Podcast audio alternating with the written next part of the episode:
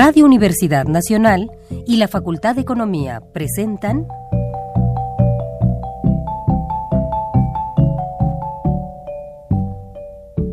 Los bienes terrenales.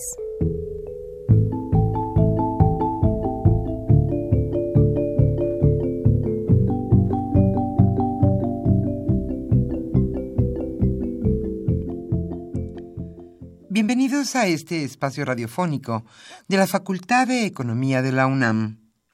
Como cada semana, estamos aquí con ustedes para reflexionar sobre un tema interesante relacionado con la economía, la política, la cultura y las cuestiones sociales.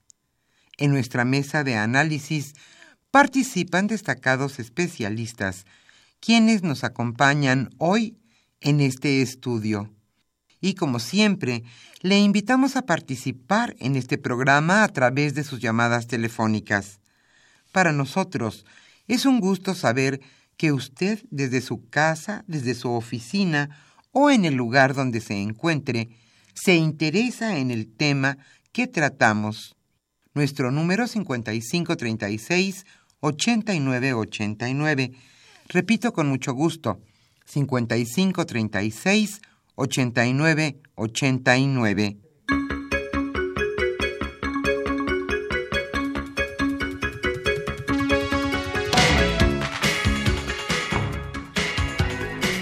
En este agradable viernes aquí en la capital de la República, estamos nuevamente con ustedes en este su programa Los bienes terrenales.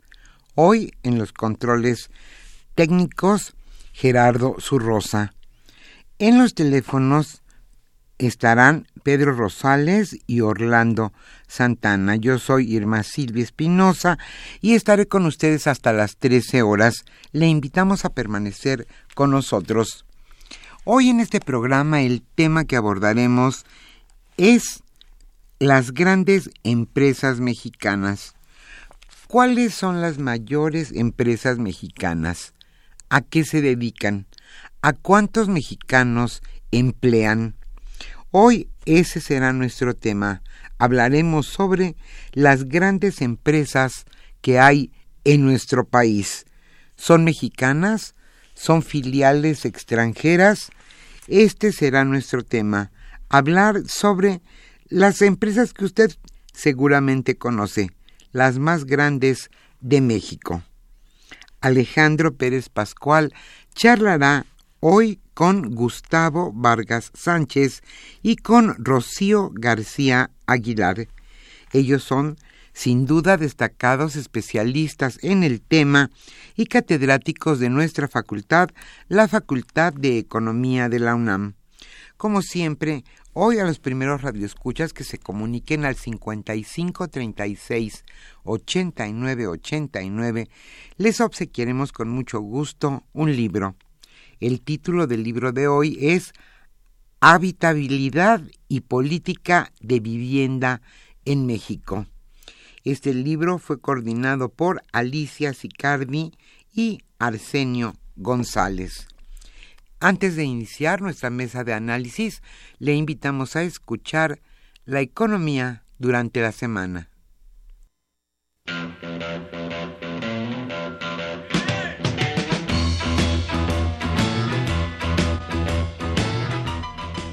La economía durante la semana.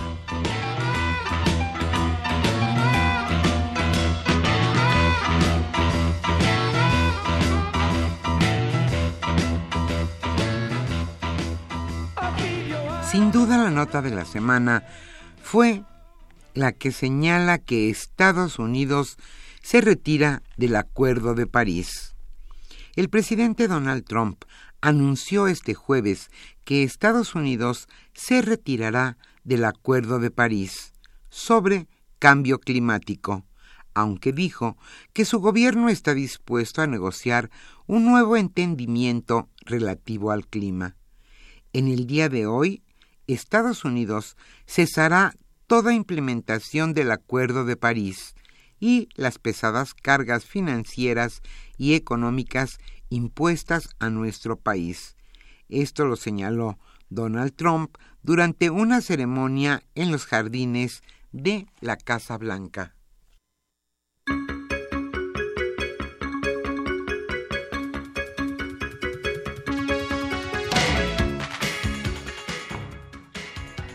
Alemania, Francia e Italia rechazan renegociar acuerdo climático.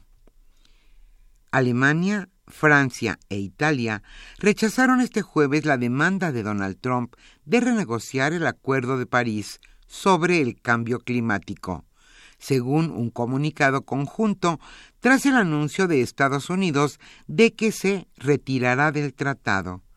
Consideramos que la dinámica alcanzada en diciembre de 2015 en París es irreversible, señaló la declaración firmada por la canciller alemana Angela Merkel, el presidente francés Emmanuel Macron y el primer ministro italiano Paolo Gentiloni.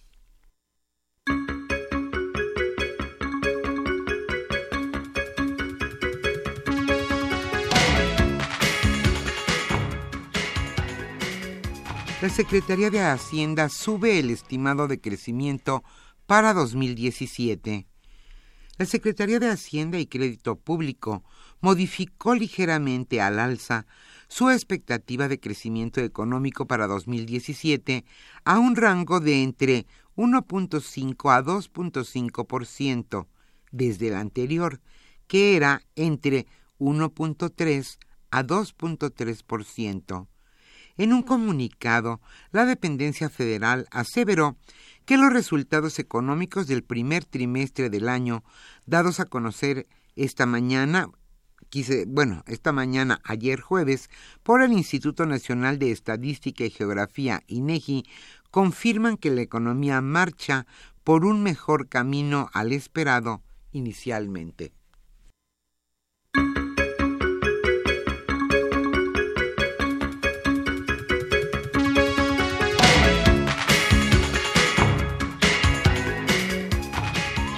Banco de México prevé más volatilidad del peso.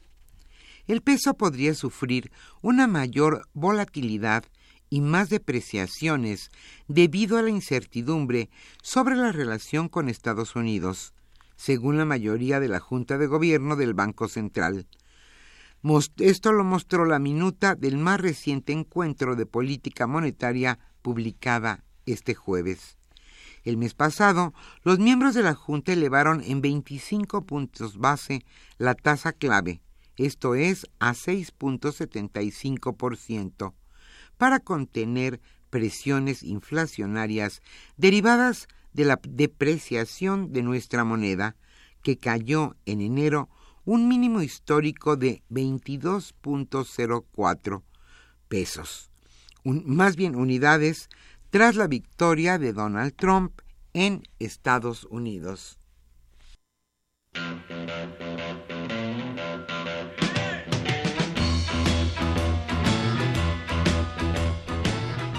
El tema de hoy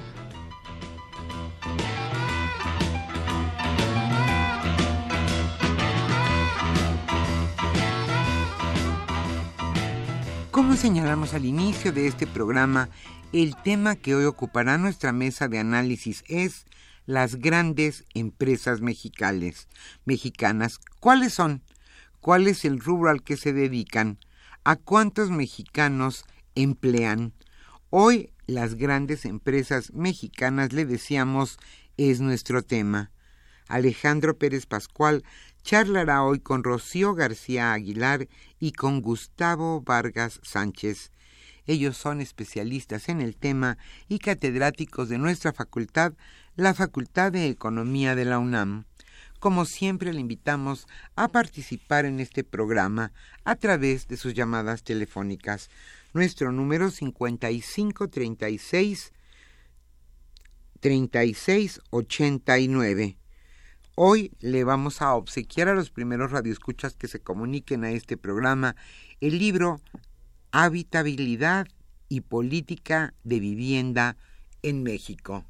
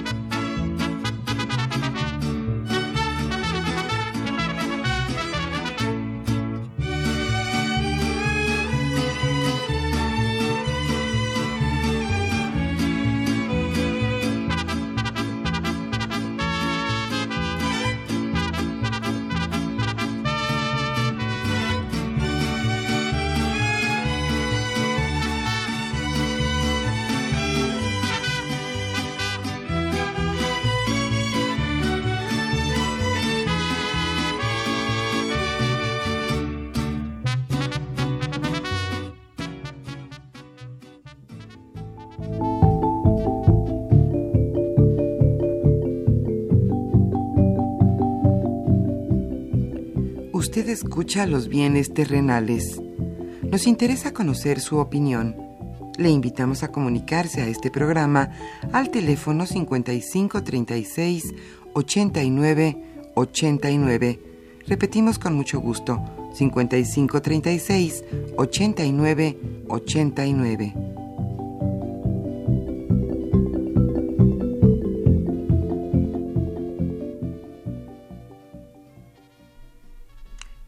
Tardes, estimados radioescuchas de los bienes terrenales, programa radiofónico de la Facultad de Economía de nuestra Universidad Nacional Autónoma de México. Este viernes estamos, como casi todos los viernes eh, del año, a esta hora para platicar eh, con ustedes sobre algún tema de economía y sociedad que consideramos que puede ser de, de, su, interés, de su interés. Como ya han escuchado, hoy nos acompañan dos distinguidos profesores y profesora de nuestra facultad, Gustavo Vargas Sánchez y Rocío García Aguilar, y hemos pensado que eh, un tema que tratamos poco en este en nuestro programa, que generalmente lo dedicamos más a cuestiones de política económica y cosas macro, cosas este grandes, eh, eh, como tal empleo, pobreza, presupuesto público, que al, final atrás de, de, toda nuestra economía, en una economía de mercado, en una economía capitalista, pues están las empresas, ¿sí? Y que son, digamos, el, el motor, el sustento, el bien y el mal para algunos, ¿no? De la propia economía y que sería interesante que hoy pudiéramos conocer un poco y disertar, ¿sí? Sobre, eh, digamos, no el conjunto de las empresas mexicanas, sobre básicamente, ¿no? Estas empresas grandes, ahorita veremos a qué nos referimos con, con esto de, empresas grandes, eh, mexicanas, ¿no? Que bueno, son un poco el, el, amor y el odio, ¿no? El amor de unos y el odio de, este, de otros, ¿no? Unos les colocan todos los puntos buenos, ¿no? Y para otras son, ¿no? El centro, ¿no? Del mal, ¿no? Los monopolios, los grandes ricos, este, no quiero decir otras frases porque se, estamos, este, se me vaya a interpretar, este, políticamente, ¿no? Los ricos y los pobres, los que concentran el ingreso, etcétera, etcétera. Entonces, hoy vamos a tratar de disertar sobre esto, pero quisiera yo un poquito empezar, ¿no? en que nos ayudaran a que nuestro público ubique, ¿no? De qué hablamos cuando hablamos ahora sí de, de grandes mexicanos. Entonces, Rocío, no sé si tú quisieras darnos un tip por ahí de, de qué es el tema sobre el que vamos a estar platicando esta mañana. Claro que sí, buenas tardes, gracias por la invitación. Eh, bueno, eh, efectivamente, ¿no? Este, primero, pues hay que categorizar a qué nos vamos a referir, cuál es el objeto. Eh, bueno, las grandes empresas, ¿no? En México tenemos alrededor de 7 millones de empresas, ¿no? Eh, hasta hace mm, relativamente poco tiempo, por ahí del 2007, hubo un cambio en la ley en que las empresas empezaron a clasificar no solamente por el tamaño, que generalmente el tamaño se consideraba el número de empleados que tenía. Eh, ahora, por ejemplo, también a las empresas no solamente se les considera eh, el empleo que, que, están teniendo, sino también algo muy importante, que es un monto de ventas anuales. Entonces esto ha cambiado un poco, digamos, eh, el mapa que hacemos de las empresas, porque antes, pues, por decirles un dato, en 1994 solamente el 0.15% de esas empresas calificaba como grande. Hoy ya en el 2017, pues ya tenemos como el 1% que califica como grande, porque de acuerdo al sector que se eh, se dediquen, este, una empresa puede ser grande, este, relativamente con pocos empleados, digamos más de 250 empleados, pero con ventas por arriba de 100 millones de pesos, por decirlo así, ¿no?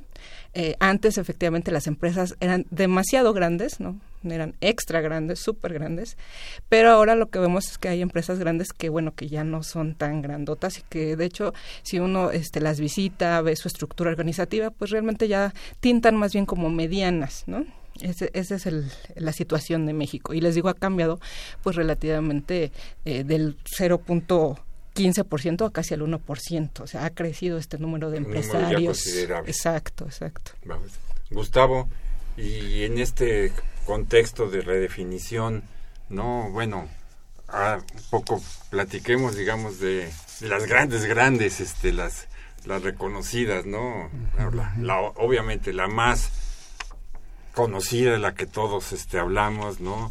Pues es el, el emporio del señor Slim, ¿no? Y sus diversas empresas que tiene dentro de un corporativo. Pero no se trata de hablar de, de Telmex o de, o de Slim, sino de este otro nicho dentro de las grandes, ¿no? Que son, ¿no? Las que más impacto económico tienen, ¿no? ¿Cómo de qué nos estaríamos refiriendo al respecto? Eh, muchas gracias primero, Alejandro, por la invitación. Muchas gracias al auditorio que nos está escuchando. Eh, siempre es un gusto estar aquí en Radio UNAM. Es como la voz que se transmite de la facultad hacia, hacia la República Mexicana.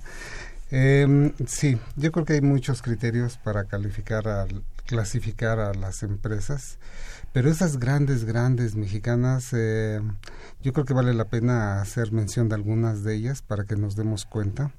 Por ejemplo, Gruma, Cemex, en su momento Modelo, Grupo Modelo, Coctemo Moctezuma, Grupo Posada, Soriana. Ahora ser grande... Televisa. Televisa. Ser grande significa no solo tener presencia y poder en el mercado nacional, sino significa ser una empresa que tiene presencia en muchos otros países, es decir, ser una empresa transnacional. Esas empresas que he mencionado como un pequeño ejemplo, un ramillete, son empresas transnacionales que tienen una organización muy compleja y que gracias a sus estrategias han tenido presencia, eh, participación en Estados Unidos, en Europa, en China, en Asia, Bimbo, por supuesto, ¿no? Este, se, me pasaba. Entonces, ser grande significa eh, no solo tener capital, ¿sí? sí, tener capacidad en términos de recursos físicos e intelectuales, sino un gran liderazgo. Las empresas mexicanas, esas empresas mexicanas, por eso han conquistado el mercado internacional, porque tienen estrategias mucho, muy exitosas. Esto es importante subrayarlo porque en el entorno pareciera ser que en México solamente existen las empresas transnacionales o las empresas americanas transnacionales. No, también este, en México en diferentes contextos se han desarrollado estas empresas que generan cadenas de valor que este, gracias a eso eh, la cantidad de empleos que, que, se crean directos eh, e indirectos son, son enormes. Entonces son elementos que hay que reconocer de las grandes empresas transnacionales mexicanas. Como, Rocío, eh, Gustavo, ¿qué peso tienen, digamos, las más grandes, pero un, espectro, digamos, de, estas grandes empresas, este, algunas lo son y a lo mejor ni siquiera las que no, los conocemos porque tienen a veces más presencia regional, pero finalmente son empresas muy importantes. Creo que no hemos mencionado, digamos, la industria hotelera, ¿no? Pero ahí también se presentan, ¿no? Eh, empresas, este...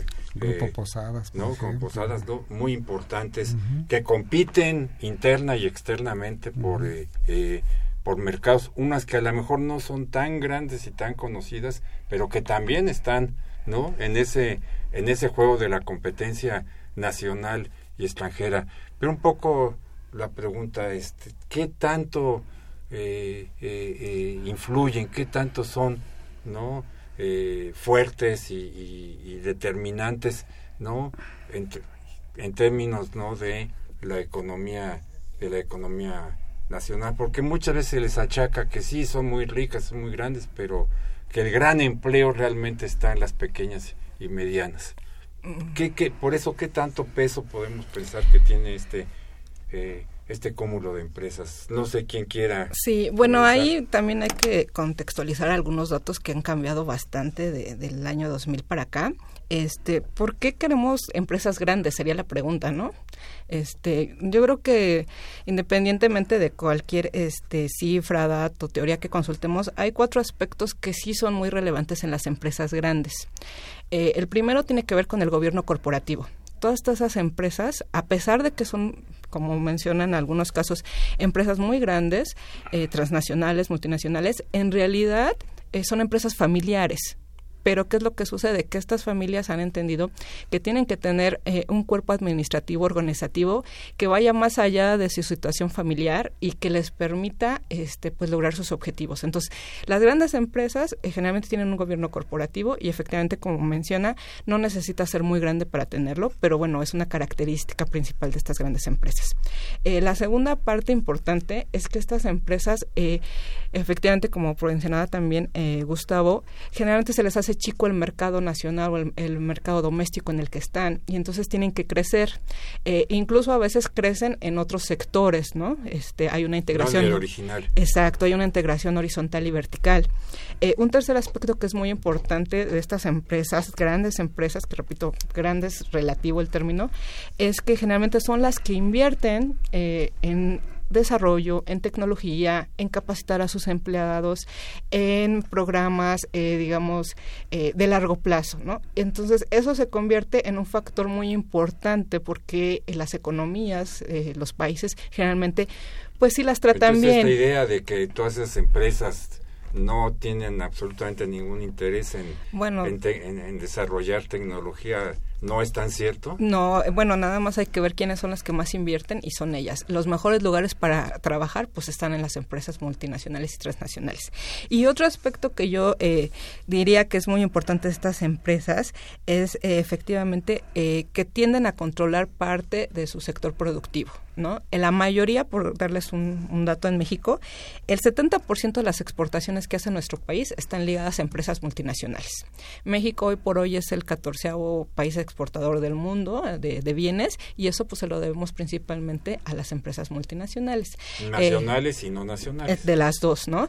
Eh, por decirles un dato, Mave, que es una empresa que todo el mundo conoce y seguramente tienen electrodomésticos en su casa, bueno, esta, que son tan eficientes, son tan productivos que realmente con el 30% de su producción abastecen el mercado doméstico. Entonces esa empresa tiene que crecer como pues exportando, ¿no? Hay otras formas de crecer y ahí es algo importante, ¿no? Eh, las empresas que mencionaba Gustavo al principio, ¿no? Que viene América Móvil, Cemex, FEMSA, Bimbo, Alfa, Gruma, eh, son empresas que tuvieron su, digamos, su boom en los noventas, cuando se firmó el Telecán y muchas de estas empezaron a crecer por alianzas, por inversión extranjera directa. Pero hoy por hoy, pues estas empresas ya están en una en una fase un poco más madura, ¿no? Ya vienen otras empresas eh, un tanto diferentes. Gustavo. Uh, un poquito retomando la pregunta en términos de los aspectos que has mencionado. Por ejemplo, en empleo es es impresionante su, su impacto, ¿no? Mm, en el caso de la cervecería, Octemo, Montezuma, Modelo, sí, ellos tienen, eh, dan empleo de 55 mil empleos directos y 2.5 millones de empleos indirectos. Tan solo estas dos empresas este, tienen... Y nos dan muchas satisfacciones. Además. es una bebida espiritual. Entonces, Gruma, por ejemplo, emplea 20 mil trabajadores y tiene un impacto de empleos indirectos de 120, 150 mil. Y así las demás y un las demás empresas regional, supongo donde están muy importantes ¿no? sí sí. En términos de por ejemplo de balanzas comerciales que donde a veces nos hacemos este, mucha preocupación si el tipo de cambio impacta o no impacta. Hace 5 o 10 años eh, Grupo Modelo y Coctemo Moctezuma dijeron para el año de 2017 vamos a suprimir las importaciones. Y entonces acaban de lograrlo el, el mes pasado, de tal manera que el impacto en términos de balanza comercial y de flujo de divisas pues es bastante positivo. Ajá. Lógicamente que junto con esas divisas, ¿sí? además es muy positivo, pues, exporta a México una cantidad de, de cerveza a todo el mundo, es que se construyen cadenas de valor, que dentro de esas cadenas se va difuminando el ingreso y se hay una distribución. Pero sí, al controlar, como decía la maestra, la cadena de valor, por ejemplo, para producir cerveza se requiere cebada, pero cebada de una calidad estandarizada. Entonces, las cerveceras a través de diferentes organizaciones campesinas, pues le dan apoyo al, al campesino en términos de crédito, de asesoría técnica, de maquinaria, de equipo. Efectivamente, pues, podría decirse se está explotando, pero habría que ponerlo en comillas porque también es garantizarles un ingreso a un conjunto de campesinos que en este ambiente este, de, incertidumbre. de incertidumbre y de inseguridad en el campo, arraigarlos al campo es muy importante. De tecnología, bueno, pues este, por ejemplo, Gruma tiene centros de investigación, Cemex, la cerveza, Grupo Posadas también tiene este, centros de investigación, en este caso de, de procesamientos de datos, este, algo que ocurre semejante con Soriana, Comercial Mexicana. Eh, ellos invierten grandes cantidades de dinero en tecnología. Gruma nació de tecnología. En Cemex no hay cambios tecnológicos porque ninguna empresa está desarrollando las grandes innovaciones, pero sí innovaciones incrementales. En términos de cerveza, pues las innovaciones que vienen de siglos, ellos lo han podido este, constatar, ¿no? Y, y, lo, y lo mantienen constantemente.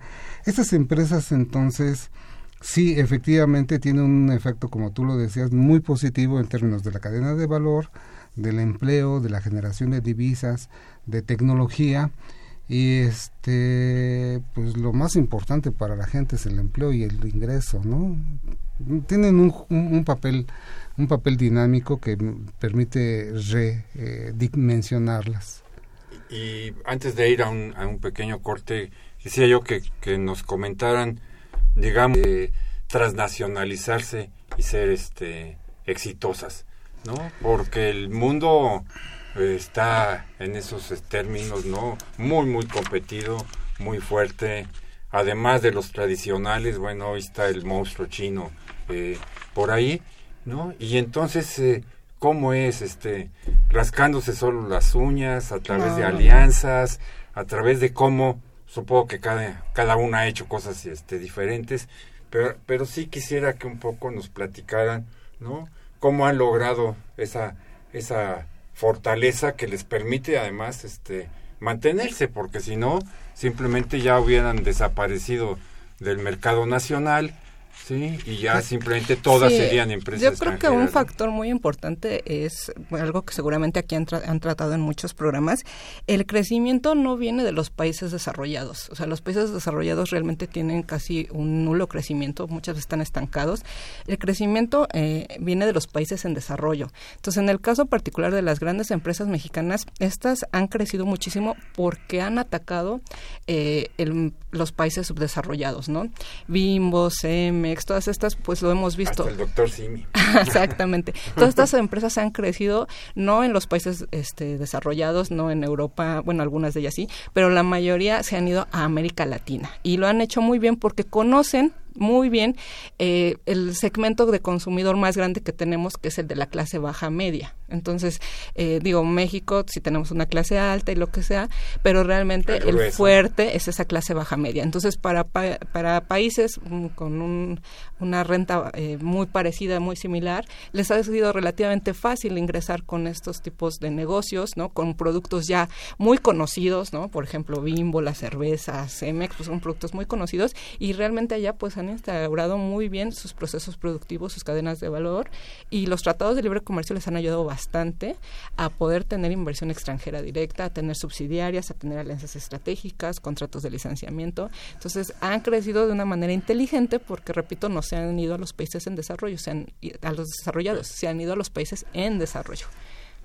Gustavo. Eh, me parece que cada una de las empresas es un mundo y una dinámica muy particular y una estrategia distinta, efectivamente.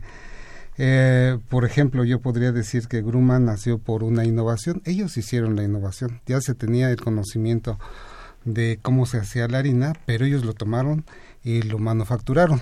Y a partir de ahí, y de con un proceso de, de creatividad, y hay que reconocer, de liderazgo, ¿sí? y de apoyo financiero fue que crecieron.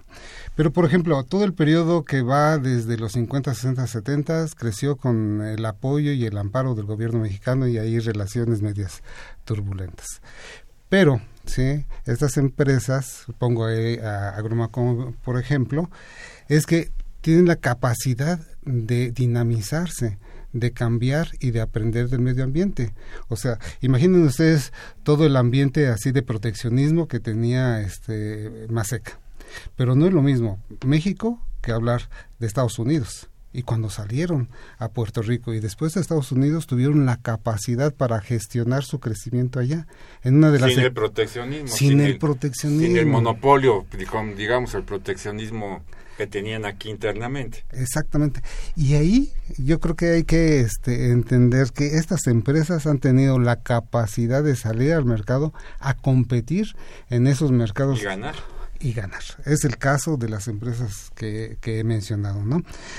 Después de eso, se han tenido la capacidad de reconvertirse. O sea, no solo han creado redes de producción en esos otros países, han creado una estrategia para gestionarla, pero han tenido también la capacidad para reconvertirse. ¿sí? Y nuevamente voy a poner el caso de, de, Gruma, porque es interesantísimo, ¿sí? Este, aquí los mexicanos, como somos este, bien nacionalistas, decimos Gruma, producción de tortillas, ¿no? Y antes, efectivamente, Gruma en su eslogan decía producción de tortillas, harina de maíz para la producción de tortillas. Hace 10, 15 años se dieron cuenta que el consumo promedio o per cápita de los mexicanos estaba bajando y eso les preocupa mucho. Y en el momento en que competían en el mercado europeo se dieron cuenta que había algo que les podría dar una ventaja competitiva, que se llaman WAPs. Entonces dijeron, ah, es el momento de dejar las tortillas, ¿sí? e irnos al GRAP. Eso significa una reconversión en el pensamiento, en la organización y en las estrategias. En la tecnología. Donde se pasa de la producción de un artículo nacional, pues imagínate, los italianos comerían este tortillas los 15, 16 de septiembre, ¿no? Pero comen grabs diario, ¿sí? Entonces, reconvertir su empresa, es decir, la innovación, este ha permitido ser exitosas. Ese es yo que quisiera cerrar este lapso este diciendo con que el punto clave de las empresas mexicanas, sí, sí, es la innovación, ¿no? ahí le han apostado mucho a la innovación, ellos han invertido mucho dinero en innovación. Claro, hay otros elementos que también se tenemos que considerar, pero ese es yo creo que el, el punto clave. Muy bien, vamos a un pequeño corte de estación y regresamos en un minuto con ustedes.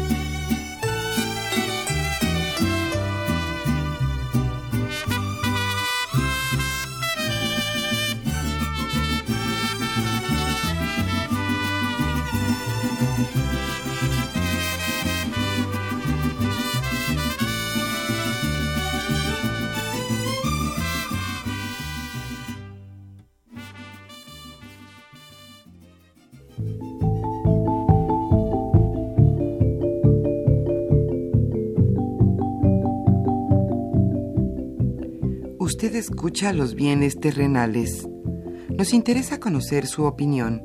Le invitamos a comunicarse a este programa al teléfono 5536 89 89. Repetimos con mucho gusto 5536 89 89.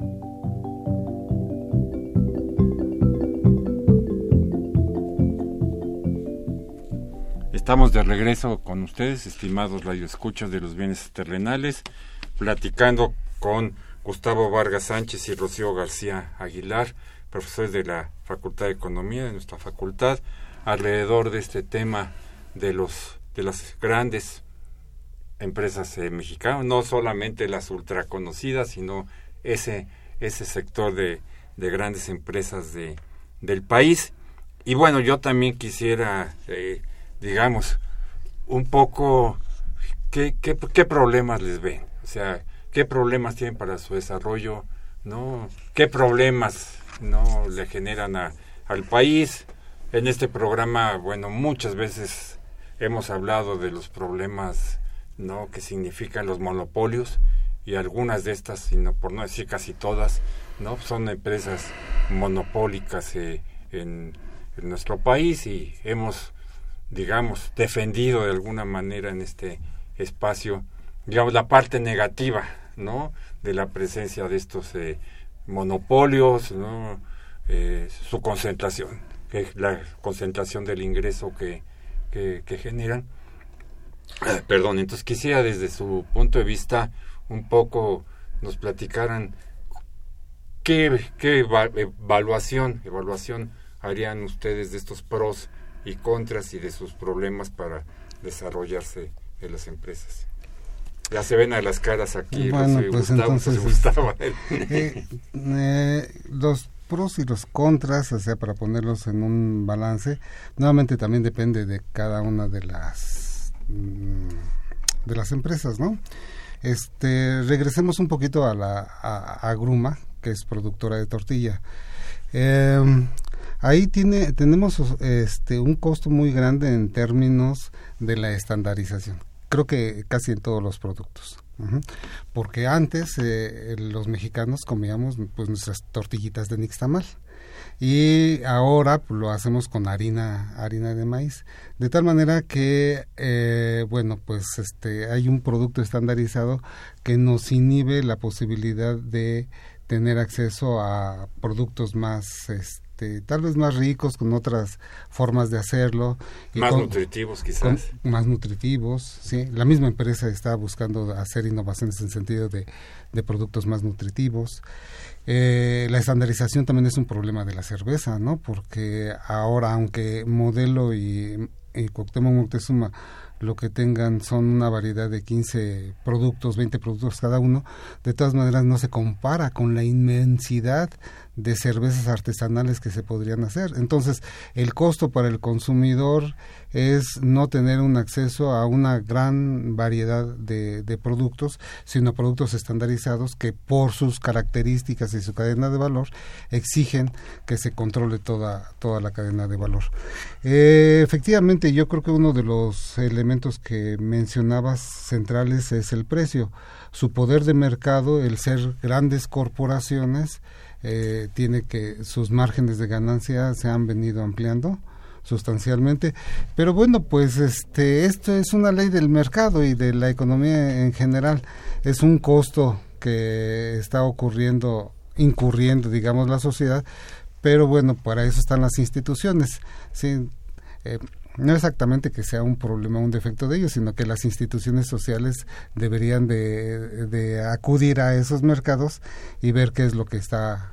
Finalmente, lo que tú mencionabas, la parte de que esas empresas no son empresas eh, pequeñas ni individuales, sino pertenecen a grandes conglomerados, a, no, a grandes grupos económicos y esos grupos económicos son los que están este, dominando este, la cadena de valor, están dominando el flujo de efectivo, los flujos de operaciones, ellos decidan hacia dónde, cómo y cuánto se tiene que invertir, se tiene que reinvertir y las inversiones en, en tecnología.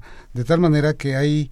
Eh, la Sería tendencia- bueno que hubiera tres grumas en lugar de una. Por supuesto que sí. Gruma, grumote, grumito, como Bueno, lo que pasa también en el mercado internacional es, es muy muy parecido a lo que pasa en México. Eh, por darles un dato, en el mundo hay 500 empresas ¿no? que controlan el 25% de la producción mundial reciben el 80% de los derechos de propiedad, ¿no? Entonces, estos mismos problemas que vemos en la economía global, pues se, repiten en las economías domésticas. Otra situación eh, que podría ser, digamos, algo que, que sí tenemos que tal vez regularlo, tal vez no, es que estas empresas están eh, generalmente eh, decidiendo, como dice el profesor, en dónde llevar a cabo sus inversiones. Entonces, este, un problema es que a lo mejor esas inversiones, pues, no se van a donde nosotros quisiéramos, sino a donde es más rentable. A donde ellos quieren. Exacto. En su estrategia. Otra situación que tienen estas grandes empresas es que ya están en sectores muy tradicionales. Eh, la mayoría están en sectores que son realmente ya, como lo decía el profesor, que no son grandes innovadores, no van a encontrar el hilo negro, eh, sus, innovaciones son muy incrementales, sus beneficios a la sociedad son muy pequeñas. Entonces esto hace que realmente eh, el beneficio, digamos, a nivel macro que tenemos estas empresas, pues sea poco, ¿no? Eh, otro aspecto que también eh, hay que decirlo muy claramente es que estas empresas generan muchísimas ganancias y que efectivamente por el tipo de, digamos, regímenes jurídicos que hay en la mayoría de los países, no solo en México, sí están muy concentradas las ganancias. repito, a lo mejor muchas empresas tienen, pues, buenos empleos, buenos, este, compensaciones y eso, pero las, las ganancias, pues sí, sí se, se ponen ahí. Y otro problema que efectivamente también generan, como dice el profesor, es que pues ellos están diciendo cómo es el consumidor, ¿no? Cuál es el tipo de productos que los que tenemos que irnos, qué es lo que nosotros tenemos que hacer y pues nos estandarizan bastante, ¿no? Afortunadamente hay otras empresas, repito, que ya están cambiando un poquito este aspecto, pero sí definitivamente yo creo que el estandarizarnos quizás sea el costo más grande de estas empresas, ¿no? Para producir los volúmenes que ellos producen, lo único que queda pues es efectivamente el producto al por mayor y esto eh, definitivamente como consumidores pues yo creo que a nadie a nadie nos convence y los procesos productivos pues también habría que decirlo están eh, siempre muy castigados no este son calidades muy malas porque lo que ellos quieren es altas rentabilidades. Vamos a, a escuchar a nuestros eh, radioescuchas el licenciado eh, Avilés dice nos comenta es un tema muy interesante porque así sabremos quiénes son las empresas leales a México. Realmente existen empresas 100% mexicanas, pues aunque se digan mexicanas, muchas veces tienen filiales extranjeras. Bueno, una cosa es si tienen ellos filiales o si son filiales, ¿no? Eh, como tal. Eh, Josefina Cruz, lamentable, lamentable que solo existan empresas mexicanas como Cemex. Las otras, aunque sean mexicanas, tienen capital eh, extranjero. Eh, Isaac Méndez de Xochimilco, ¿qué empresas son las que acaparan los mantos acuíferos del Valle de México y qué impacto tienen en el, en el, eh, caso del agua? Ejemplo, refresqueras, hieleras, etc. Jorge Aguilar de Tlalpan, ¿cuáles son las empresas mexicanas globales más grandes e importantes? Cristina Holguín Contreras de Benito Juárez, de las mayores empresas de México, más o menos qué porcentaje son mexicanas y cuántas extranjeras. Parece que es, es, es, una duda no de muchos de nuestros eh, radioescuchas, ¿no? porque generalmente empresas grandes no ya casi las asimilamos con empresas casi totalmente extranjeras. ¿no? Mario Orozco López de Tlalpan, ¿cómo afectará a las grandes empresas la renegociación del TLC? Julieta Martínez López de Xochimilco, ¿qué proporción en personal ocupado hay entre las grandes empresas y los pequeños negocios? Eh, Gerardo Montiel Barraza, Coyoacán, los bancos, ¿cuáles son mexicanos? Pues que yo sepa, grande solamente Banorte Irse, ¿no? Es el único que, que sigue siendo de, de mexicanos el sector financiero. Creo que hay algunos chiquillos por ahí, pero y otros sistemas de financiamiento, pero hasta donde yo sé. Eh, Daniela de la Maza, Miguel Hidalgo, ¿hay datos de cuánta es la participación de empresas extranjeras en el PIB? Eh, Fernanda Toledo de Coyoacán, ¿qué hubiera pasado si Telmex hubiera seguido siendo mexicana, es decir, pública? Saludos a todos y felicidades. Javier Guerra de Benito Juárez, si las empresas mexicanas son tan exitosas como la modelo y por qué la vendieron. ¿A qué le llaman gobierno corporativo? Isaac Méndez, a las empresas les ha favorecido el acceso a la facilidad que se ha dado para entrar a la bolsa, puesto que puesto que esto les ha permitido crecer, ¿no? Hay muchas veces que están en bolsa, otras no están hasta donde yo sé. O están y se salen. O están y se salen según cómo vienen los aires, ¿no? Adrián muchas han conseguido financiamiento externo. Magdalena Contreras, ¿en qué sector económico participan más las grandes empresas mexicanas? Saludos a todo el equipo. Muchas gracias, Adrián. Eh, otra es el licenciado Vilés. Hablaban de las cerveceras, pero ¿cuáles son realmente mexicanas? Es importante precisar. Comentar que es importante defender lo nuestro y mencionar a la cooperativa Pascual. Hace falta un apoyo a la innovación y una innovación que no haga los bienes desechables. Eh, Adolfo Salinas de Coacalco. Si las empresas nacionales están bien estructuradas y funcionan de manera adecuada, ¿qué pasa con los sal, salaños? Salarios, perdón, porque es bien sabido que son de lo más bajos. Eh, Jesús Canoa de Melchor Ocampo, Estado de México. Las grandes empresas tienen un presupuesto para la investigación contra la contaminación que podrían generar la elaboración de sus productos, nos pregunta eh, Jesús. Bueno, aquí hay un cúmulo amplio de preguntas, entonces este, quisiera ver si ustedes pueden, ¿no? Más o menos empezar como tal, Gustavo. Eh, bueno, yo empezaría por la conclusión que más o menos este, avanzaba una de las de las participaciones. A mí me parece que sí es necesario una política de tipo microeconómico. Creo que en México se habla de la política sectorial, de la política meso, la política macro, tipo de cambio, pero no se habla de una política hacia la empresa y sobre todo a la empresa mexicana y que pusiera en el centro la, la innovación. Creo que eh, estas empresas en su momento han sido ejemplo de que hay mexicanos que tienen capacidad para innovar y para crear estrategias de competencia y para ser exitosos en el mercado nacional y, extranjero. Eh, yo creo que esa es, digamos, como la, la, primera ausencia que existe en la política actual, ¿no? Este, en términos de las de las empresas mexicanas es algo que veníamos este, comentando.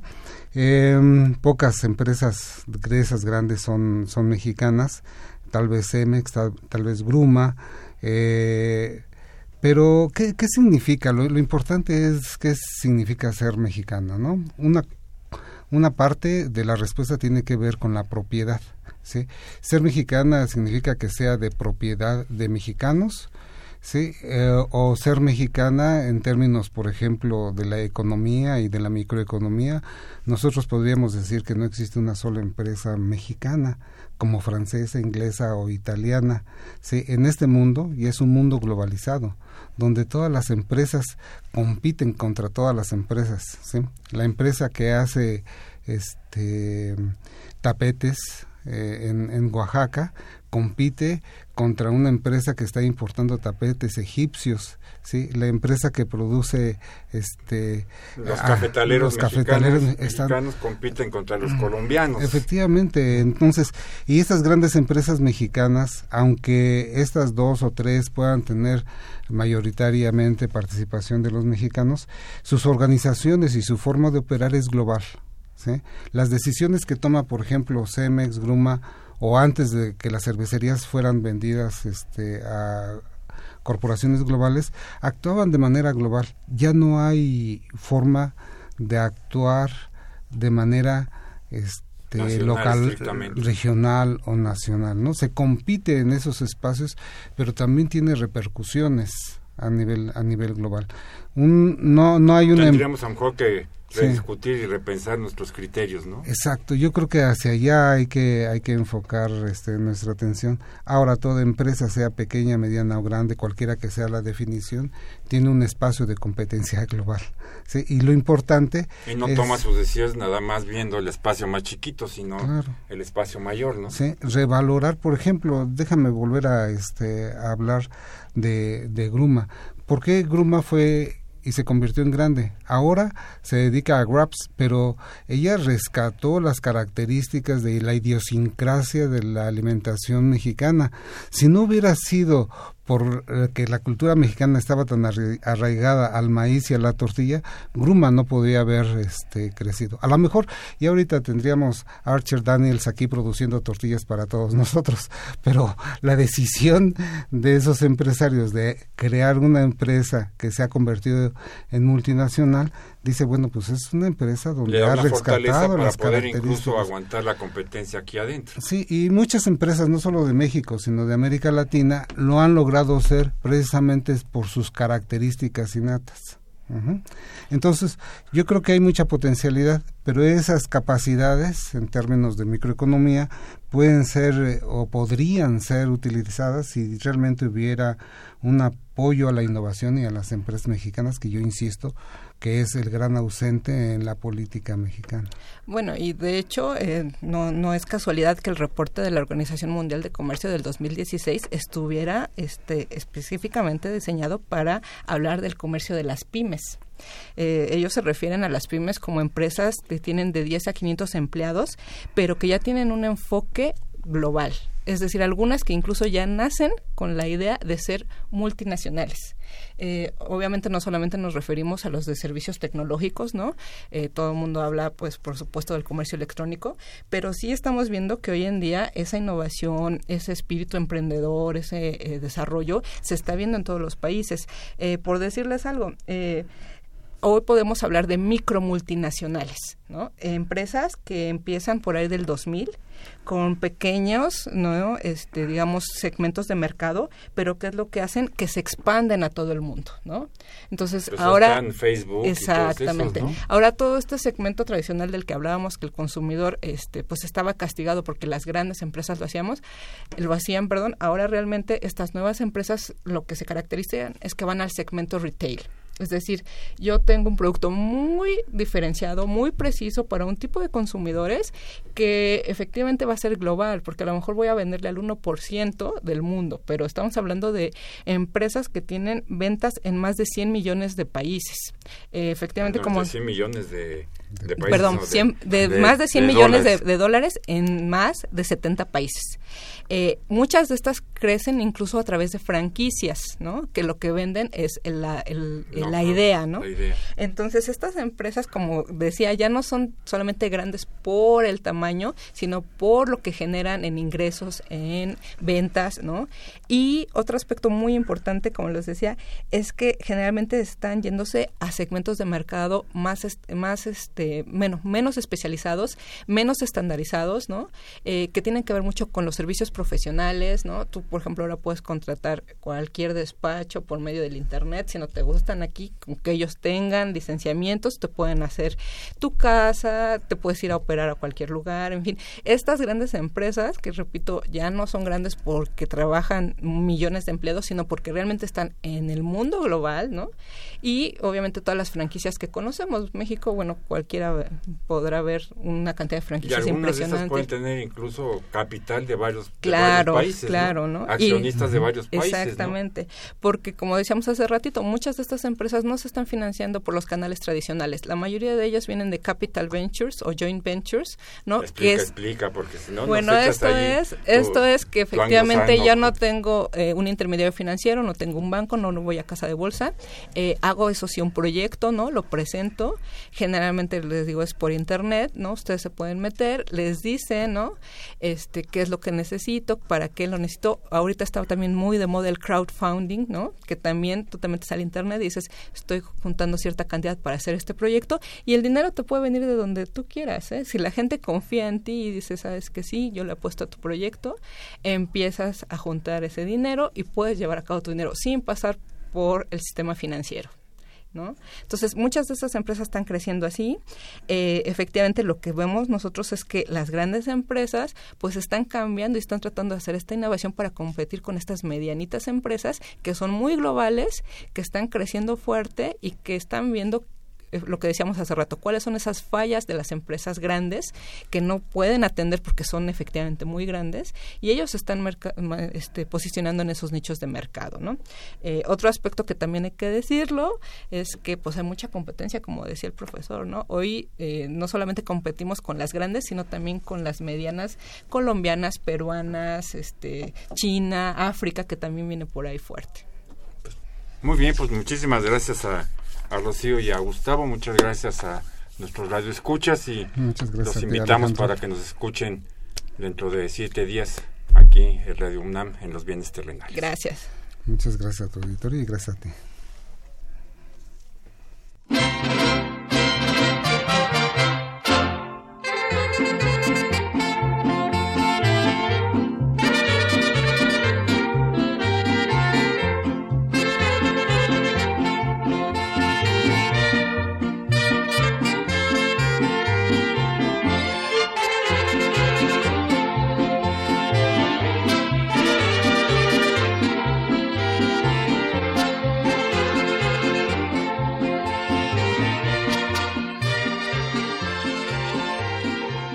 Agradecemos su atención y participación en este programa a través de sus llamadas telefónicas y la invitamos la próxima semana a la misma hora en otro programa más de los bienes terrenales.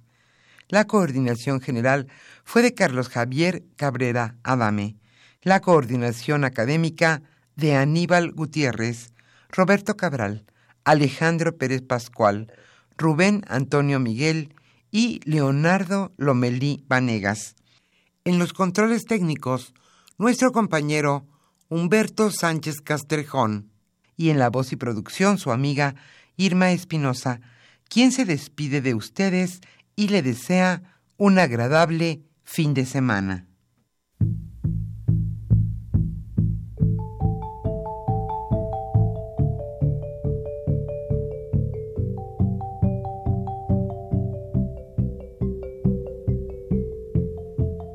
Radio Universidad Nacional y la Facultad de Economía presentaron Los bienes terrenales.